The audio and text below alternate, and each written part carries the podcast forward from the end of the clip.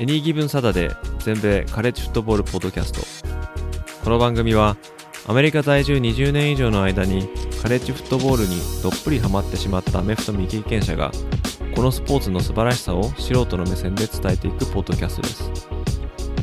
NFL のことは知っているけれどカレッジフットボールのことはよくわからないという方やもっとカレッジフットボールのことを知りたいという方に少しでも有益な情報をお伝えしていきます。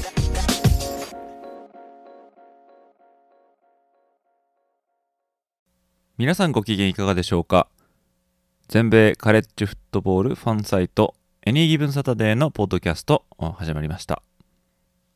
第1話よりカレッジフットボールに馴染みのない方のためにその基礎を知っていただけるようにベーシックな情報をお届けし続けています。そして今回のエピソードのテーマはナショナルチャンピオンシップ。つまり全米王座を決めるシステムについてお話ししていきたいと思います。日本の大学アメフトでは全日本大学アメフト選手権、えー、ないし甲子園ボール、えー、でトーナメント形式で全日本王者を決定していると思うんですけれどもアメリカのカレッジフットボールにて、えー、全米チャンプを決める仕組みっていうのはあこれとちょっと異なっております。今回はそれを紐解いていきたいと思います Before history is written, it's played. Before it's frozen in time, it's fought one shift at a time. Before it's etched in silver, it's carved in ice. What happens next will last forever. The Stanley Cup Final on ABC and ESPN Plus begins Saturday.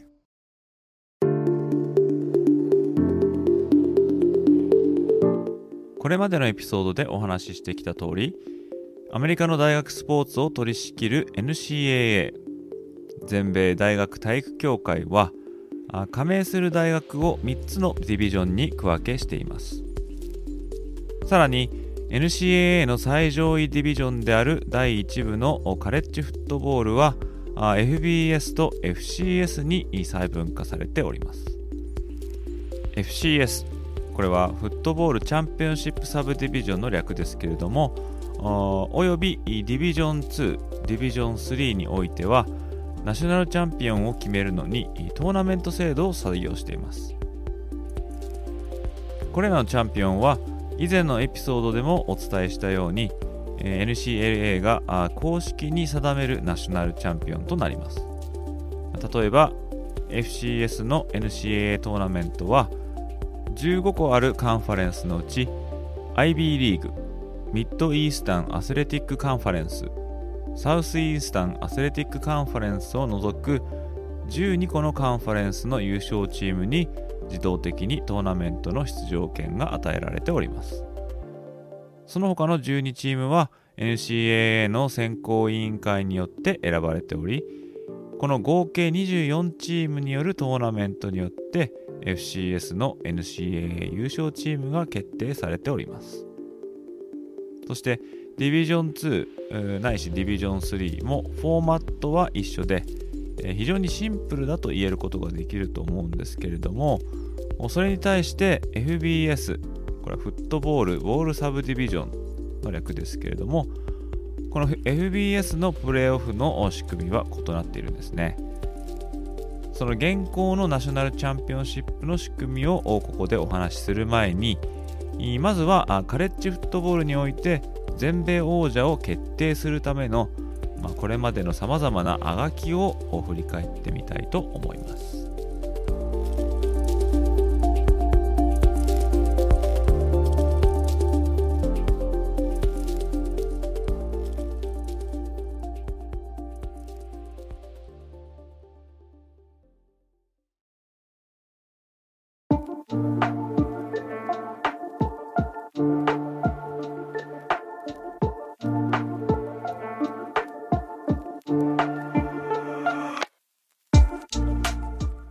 は遡ること1800年代後半。ナショナルチャンピオンシップを決めるというコンセプトはカレッジフットボールが始まった19世紀後半から存在してはいましたがそれを決めていたのは複数の個人や出版社たちでした。ですから統一されたシステムというのは存在しておらずそのせいで当初から選ぶシステムによって全米ナンバーワンチームが複数乱立するという事態もしばしば起きてしまいました、過去の記録を見返した時に同じ年に何チームもナショナルチャンピオンを見つけることができるっていうのは、まあ、その影響なんですね。カレッジフットボールの創世期はプリンストン大、イェール大、ハーバード大といった、まあ、現在の IB リーグ、まあ、これは NCAA 一部の中でも下部レベルの FCS に現在所属しているカンファレンスなんですけれどもこれらのチームが一世風靡していました。カレッジフットボールの歴史上最初の試合がこのプリンストン大対ラトガース大これは1869年に行われましたが、まあ、そんな試合であったりまたカレッジフットボールの父とも言われるウォルター・キャンプ氏が選手並びに監督として活躍していたのがイェール大だったこともあり現在でいう IB リーグチームの彼らがカレッジフットボールの礎を築いたんですね。そんな中1936年にちょっとした転機が訪れます。というのはニュース機関のアソシエイテッドプレスこれは AP と訳しますけれどもこの AP がスポーツライターたちの投票による独自のランキングシステムを開始したんですね。もともとアメリカンフットボール協会が行っていたあコーチたちの投票によるランキングっていうのもあったんですけどもこのランキングを別のニュース機関であるユナイテッドプレスこれは UP と訳されますが1950年に、この UP ランキングがそのコーチたちの投票のランキングを引き継いでいきます。これ以降、この AP ランキングと UP ランキングの2つのランキングシステムが主にカレッジフットボール界で使われていきます。この2つの主要ランキングに加えて、全米フットボール記者協会、フットボールライターズアソシエーションオブアメリカとか、あまた FWAA と略されますけれども、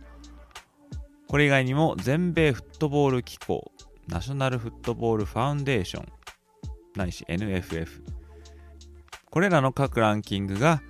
シーズン後に同一チームを全米ナンバーワンに選出した際、このチームはコンセンサスナショナルチャンピオンと呼ばれます。コンセンサスとは相違という意味ですから、前回一致で選ばれた唯一無二のチャンピオンということが言えると思います。ただ、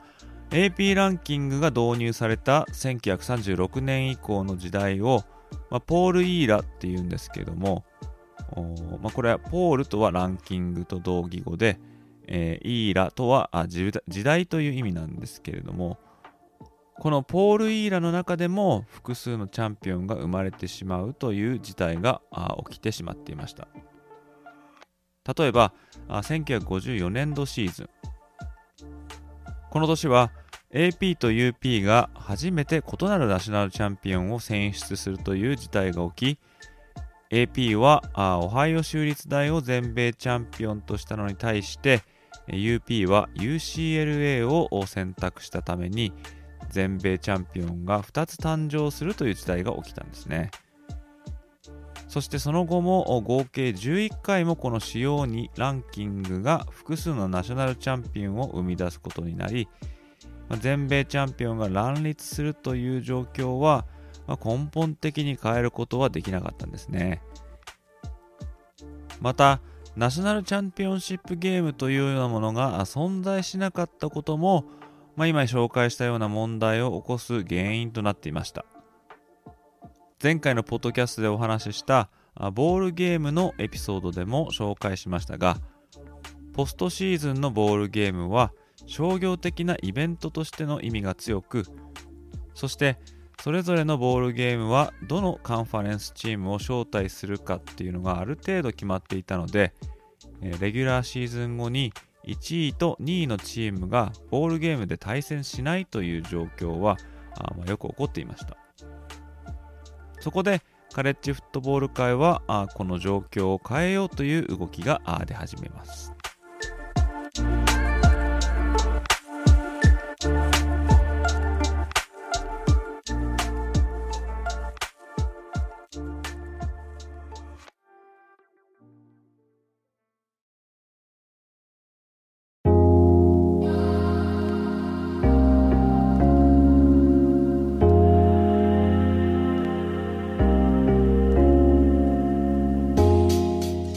1990年度のシーズンには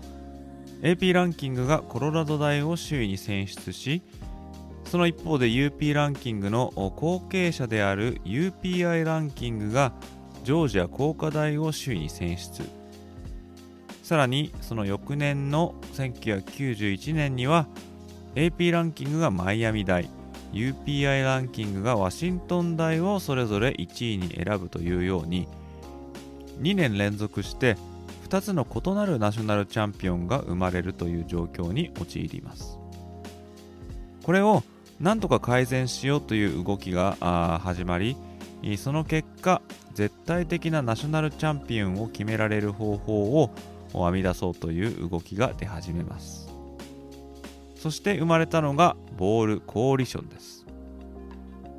1992年に導入されたこのシステムは単純にレギュラーシーズン後のランキングで1位と2位のチームをボールゲームで直接対決させて、まあ、雌雄を決することができるようにしようというものでした。このコーリションつまり共同体は当時の5つの主要カンファレンス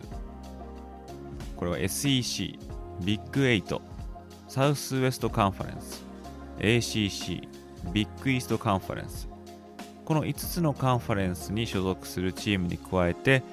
独立校であるノートルダム大が参加するシステムで7つのメジャーボール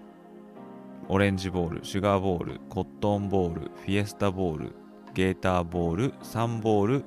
ブロックバスターボール。この7つの試合を舞台にして行われるものでした。ナショナルタイトルゲームに進出するチームを選出するためのランキングには AP ランキングと USA Today コーチランキング。これは、先ほど出てきた UP および UPI の後継者なんですけどもこの2つのランキングを合わせたボールポールという専用のランキングが用いられました。このボールポールというランキングで1位と2位に選ばれたチームが指定されたボールゲームで直接対決をして全米チャンピオンを決めよう。こういうのがこのボールコーリションの意図でした。しかしボールコーリションの最大の欠点はビッグ10カンファレンスとパック10これ後のパック12ですけどもこの2つのカンファレンスの優勝チームを共同体に引き入れることができなかったということでした。これなぜかというとこれら2つのカンファレンスの優勝チームは歴史あるローズボールにて対戦することがもうこれまでの伝統となっておりこの両カンファレンス及びローズボールの運営者が、まあ、この伝統を手放したがらなかったからなんですね。また当時契約していた米三大ネットワークの一つである ABC との放映権の問題も絡んでいたといいます。つまりボールコーリションのナショナルチャンピオンにビッグ10とパック10のチームはなり得なかったというわけですね。このボールコーリション初年度となった1992年度シーズンはビッグイースト王者のマイアミ大と SEC 王者のアラバマ大がシュガーボールで対戦。満場一致でこのナショナルチャンピオンシップゲームをお膳立てすることができた。あこの新システムは、まあ、まずまずのスタートを切ったと思われました。しかしその翌年となる1993年度シーズンではシーズン終了後にはあコーチランキングではネブラスカ大が1位ウエストバージニア大が2位と無敗同士のチームが上位チームとなりますが一方 AP ランキングではいっぱいしていたフロリダ州立大が1位でネブラスカ大が2位となり結局ボールポールでは完全無敗のウエストバージニア大がネブラスカ大と対戦できないという事態に陥ります。さらにこのボールコーリションは中堅レベルの大学。いわゆるミッドメジャーチームから完全にナショナルチャンピオンの可能性を奪うという、まあ、彼らにとっては受け入れがたい条件が盛り込まれていました。それまで、えー、ミッドメジャーチームが全米の頂点に立つということはめったにありませんでしたがあそれでも1984年にはウエスタンアスレティックカンファレンスに所属していたあブリガム・ヤング大がナショナルチャンピオンに選ばれるという偉業を達成しておりミッドメジャーチームにとっては、まあ、狭き門であっても全米優勝への可能性は残されていたとも言えます。そんなボールコーリションの障害は短くたった3年でこのシステムは見直しを余儀なくされてしまいます。その引き金になったのは、まあ、上記の問題に加えて1994年に共同体に参加していたカンファレンスの一つだったサウスウエストカンファレンスが解体してしまったということ。そしてさらには自動的に出場権が与えられていたノートルダム大学の不調が挙げられました。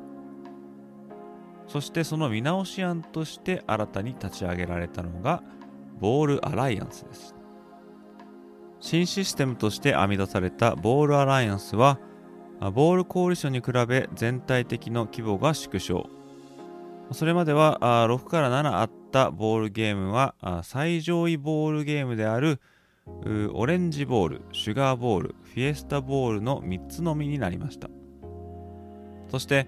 ボールアライアンスではコーリション時代に使われたボールポールの形を引き継いだ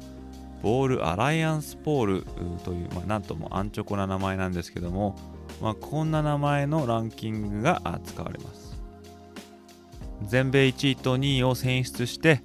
ナショナルタイトルゲームで対戦させ唯一無二の全米王者を決定することがこの試みでした、えー、まあここら辺はまあ先ほどのボールコーリションとはあまあ変わりないんですけども。そして今紹介したオレンジボールシュガーボール、フィエスタボールの3つのメジャーボールが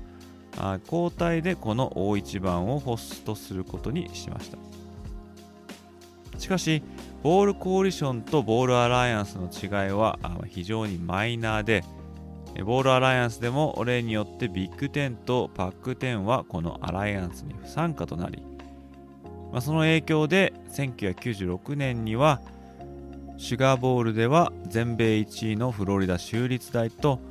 全米3位のフロリダ大がボールアライアンスのナショナルチャンピオンシップゲームを行うんですけれども、まあ、一方でローズボールのマッチアップは全米2位のアリゾナ州立大と全米4位のオハイオ州立大という組み合わせになったり、まあ、さらにはその翌年の1997年度は全米1位のミシガン大は8位のワシントン州立大とローズボールで対戦、まあ、一方ボールアライアンスでは全米2位のネブラスカと3位のテネシーがナショナルタイトルゲームであるオレンジボールで対戦。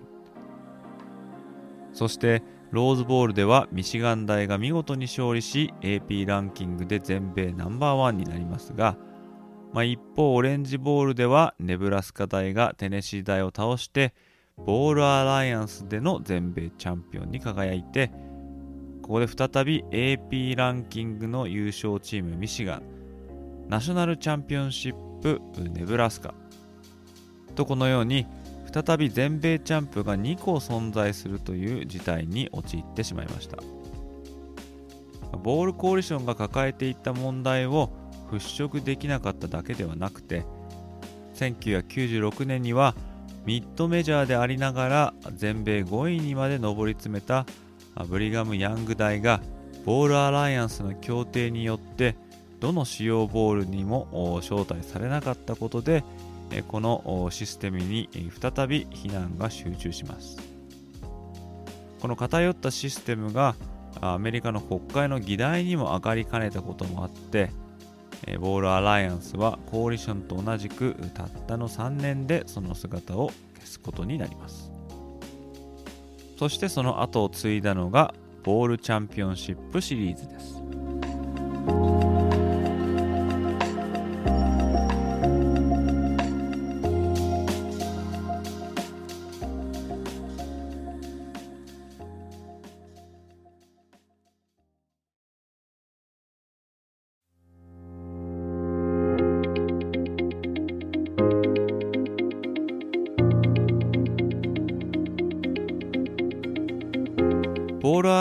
の後継者として、えー、1998年に生まれたのが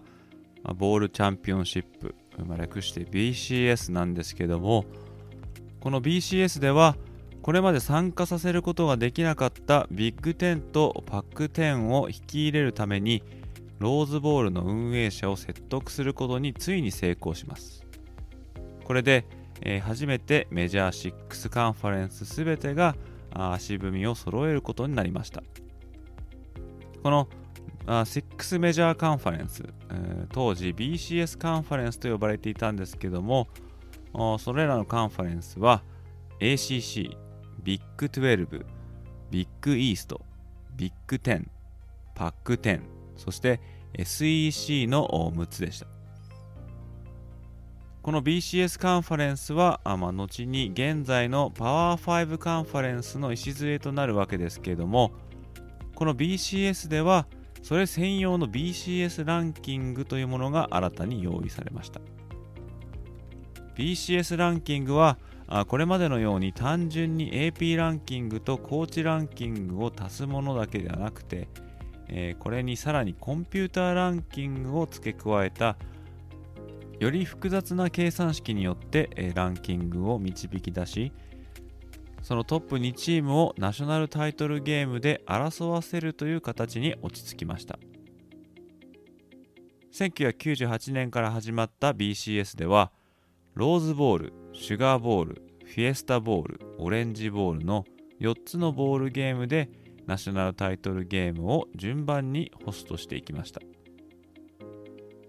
この4つの試合は BCS ボールと呼ばれていましたが、これが現在のニューイヤーズ6ボールの原型です。この形は2005年度まで、続きますが、2006年度からは単独の BCS ナショナルチャンピオンシップゲームが増設されて、これが真のナショナルチャンピオンシップゲームとして開催されることになります。そしてこのシステムは2013年度シーズンまで、え用いられることになりました、まあ、BCS の最大の目的はもう誰にも文句を言わせないトップ2チームを、まあ、独自の計算式によって導き出すことでした。この計算システムは年を追うごとに少しずつ手こ入れされていましたがそれでも世間からの批判を免れることはできませんでした。特に試合の流れやシーズン中のモメンタムなどを計り知ることができないコンピューターランキングにはあま批判が集中したんですね。またシステムは向上したとはいええー、メジャー6カンファレンスに有利なシステムであったことは変わりはなくて2012年度にタイトルゲームに進出したノートルダム大、まあ、彼らは独立校ですけどもまあ、彼らを除いてメジャー6カンファレンス以外で BCS チャンピオンシップゲームに出場したミッドメジャーチームはあしばらくの間ありませんでした。ただミッドメジャーチームに全くチャンスがなかったわけでもなく特に2006年から改定されたセレクションルールでは中堅チームでも BCS ランキングにて高順位にランクされていればまあ、夢の BCS ボールのどれか一つに出場することが可能になりました。特に当時 BCS カンファレンス以外のカンファレンスいわゆるノン BCS カンファレンス出身のユタ大テキサス・クリスチャン大ボイジー州立大は出場した BCS ボールで、まあ、兄貴分ともいえる BCS カンファレンス出身のチームを倒したことで、まあ、彼らは BCS バスターなんて呼ばれたりもしました。まあ、短命だったボールコーリションやボールアライアンスと違って BCS は1998年から2013年度までの16年間も使用され続けましたしかし BCS がうまく全米王者を決めるマッチアップを組めるかどうかはほぼ時の運で、えー、無敗チームが2チームのみであればナショナルチャンピオンシップの組み合わせは、まあ、この2つのチームで決まりですけれどもそうでない場合には必ず出場できないチームが文句をつけることになり誰もが納得するマッチアップを組める年っていうのは実はそう多くはありませんでした。例えば2004年のシーズンではサザンカリフォルニア大オクラホマ大アーバン大この3つのチームが全てレギュラーシーズンを全勝で終えたんですけれども BCS ランキングはサザンカリフォルニア大とオクラホマ大をトップ2に指名しアーバン大はタイトルゲームから漏れてしまいました。この年はどのチームがナショナルチャンピオンシップに進出していても、まあ、おかしくはなくただそれが3チーム現れてしまったために起きてしまった出来事でした。ビッグ10とパック12をついに抱き込んだまでは良かったんですけれども BCS も世間の批判を免れることは避けられず2013年までにいよいよトーナメント方式のプレーオフ導入の機運が高まっていきます。そして生まれたのが現行のカレッジフットボールプレーオフ略して CFP だったわけですね。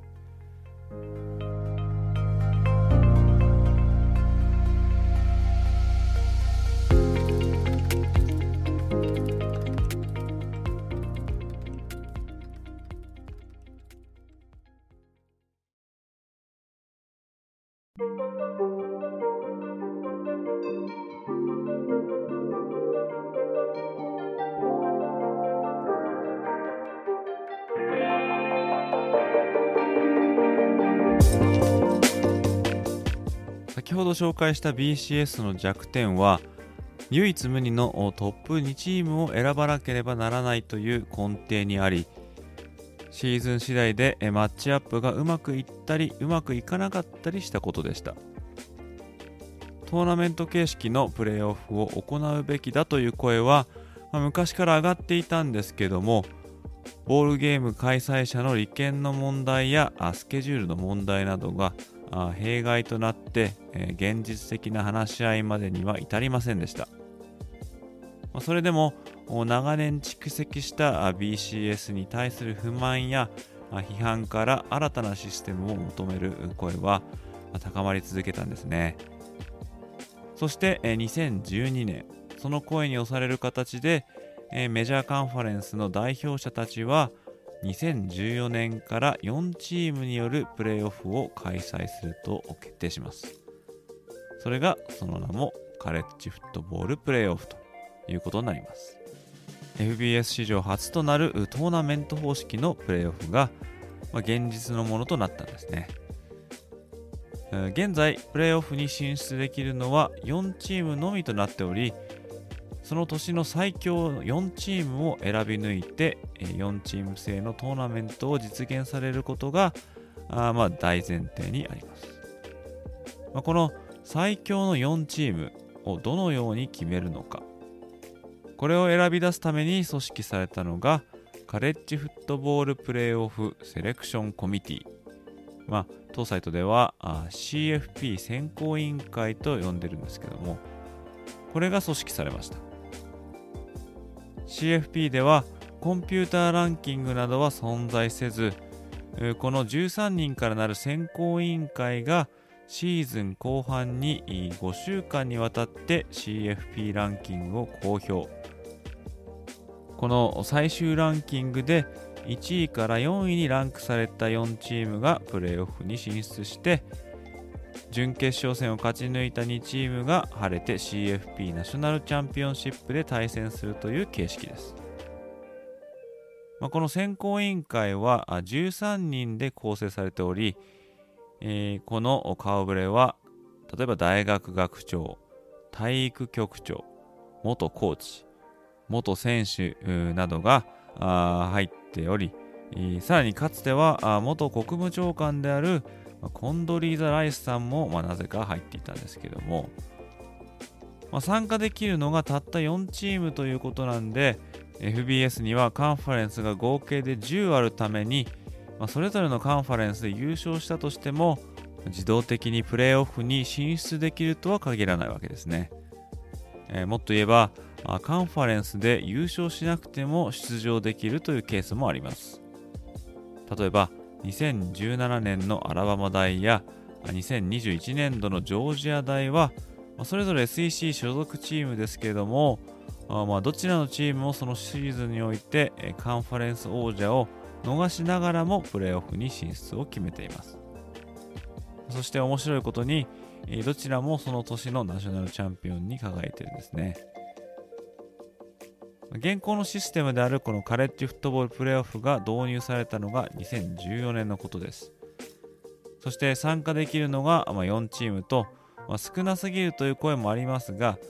あ特に FCS のプレーオフトーナメントでは24チームが参加できることからしても、まあ、その4チームという少なさは確かに際立っています今後は参加チームが増えていく可能性は十分にありますが、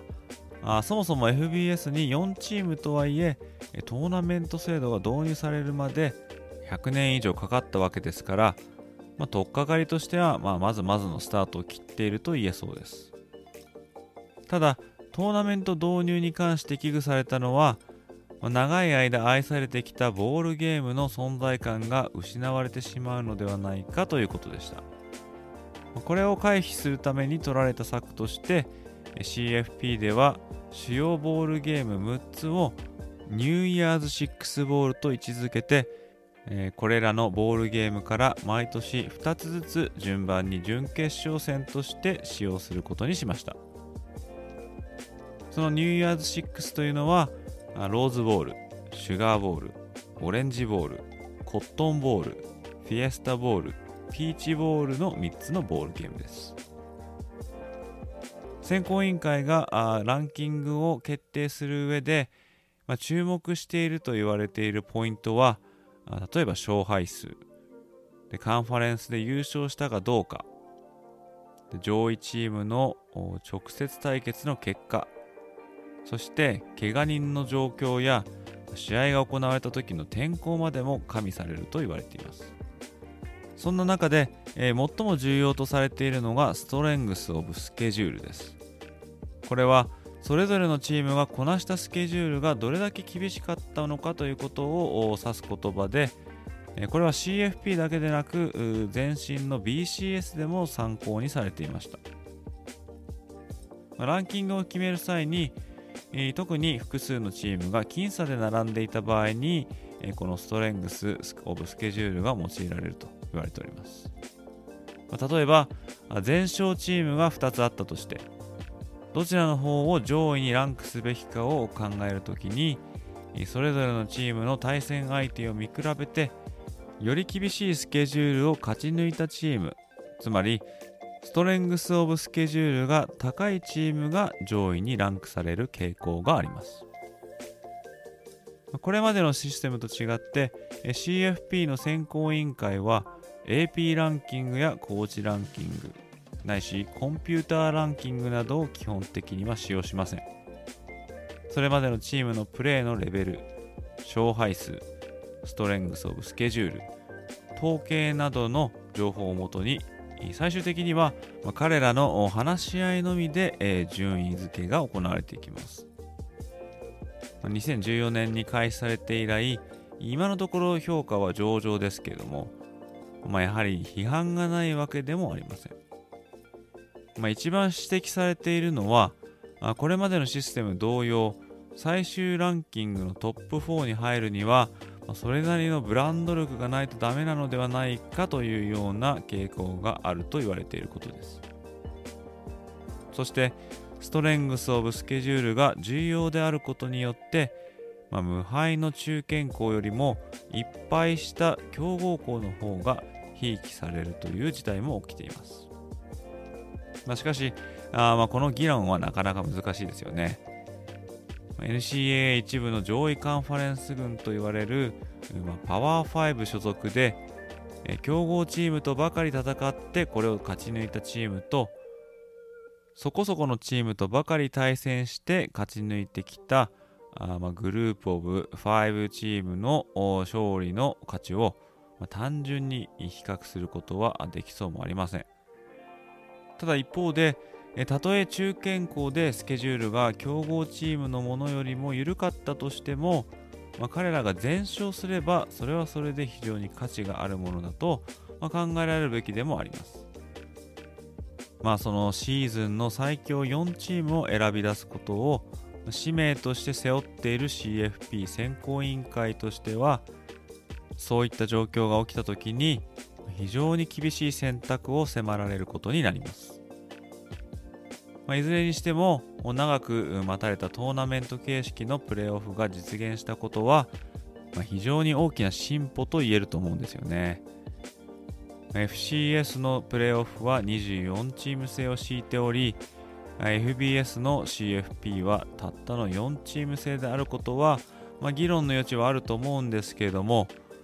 まあ、個人的には FBS も FCS の形を踏襲して参加チームが増えればいいなとは思います。実際の CFP の参加チームを12チームに増やそうという議論は交わされておりますし現行の CFP の契約が12年契約で2025年までには、ま、このフォーマットを変えないという方向で動いていますので、まあ、これ以降はフォーマットが変わっていく可能性は、ま、大いにあると思いますしかし一方でそうなればレギュラーシーズン中の試合数を制限しなければならず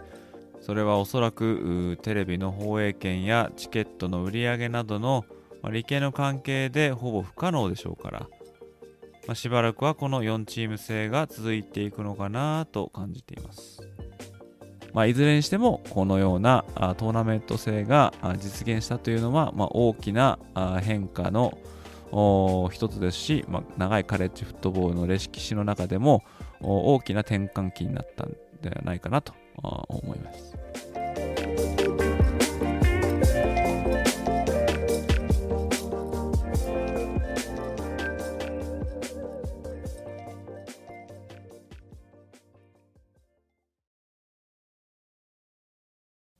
ということで、えー、今回はあカレッジフットボールの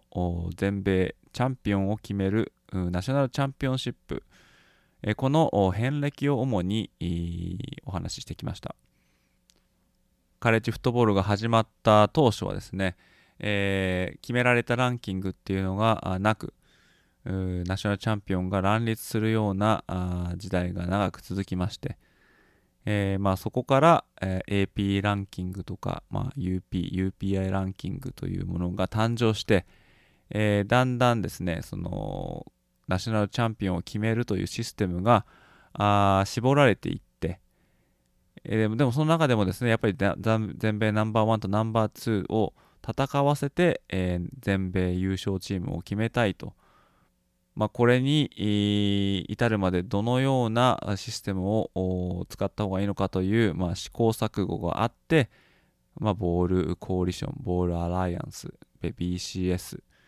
え、このような紆余曲折を経て、現在のカレッジフットボールプレーオフという、ま、形に、ま、収まったんですけれども、ま、先ほども言ったようにですね、これは12年契約ということで、えー、形はまた今後変わっていくことが予想されます。ですからですね、えー、また5年、10年後に、えー、こう振り返った時に全く違うシステムになっているという可能性もあると思うんですけども、まあ、いずれにしてもですね、ナショナルチャンピオン、全米で最強のチームを決めるという、まあ、こういう試みは、まあ、ある程度の結果を残せてきているんじゃないかなと、まあ、そういうふうに思います。ということで、えー、今回のエピソードはここまでとなります。最後までお時間いただきありがとうございました。カレッジフットボールの情報は当ウェブサイト www.ags-football.net でもシーズン中のお話から基礎知識、カレッジフットボールの歴史、読み物など盛りだくさん取り揃えておりますので、ぜひお立ち寄りください。また、Twitter もやっておりますので、そちらの方もフォローしていただけると嬉しいです。ハンドルネームは、アットマーク AGS アンダースコアフットボール1です。そして、このポッドキャストが面白かったなとか、また聞きたいなと思っていただけたら、ぜひお聞きのアプリで、いいねや高評価を残していただけると嬉しいです。また、フォローやサブスクライブをしていただけると、新しいエピソードが配信された時に通知が届きますので便利です。また、このポッドキャストとは別に、スタンド FM という配信アプリで、ライブ配信したアーカイブが残っております。こちらの方はもうちょっとフリースタイルでザックバランにカレッジフットボールの話をしておりますので、こちらの方もぜひチェックしてみてください。そしてもし何か質問したいこととかあコメントを残したいという方がいらっしゃいましたらあ匿名で投稿できる Peing というサービスをぜひ活用してみてください。スタンド FM とペイングのリンクは概要欄の方に掲載しておきます。それでは次回のエピソードでまたお会いいたしましょう。どうもありがとうございました。